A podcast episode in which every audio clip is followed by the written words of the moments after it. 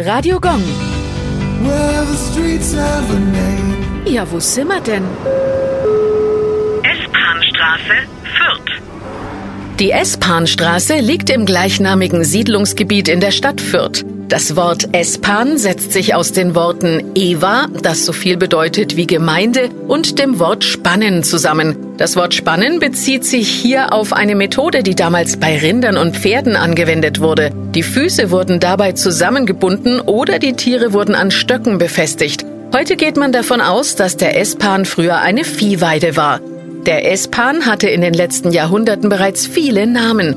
Bekannt war er 1653 unter dem Namen Enspan. In den 1670er Jahren hieß er Auf den Espen sowie Mein Espan.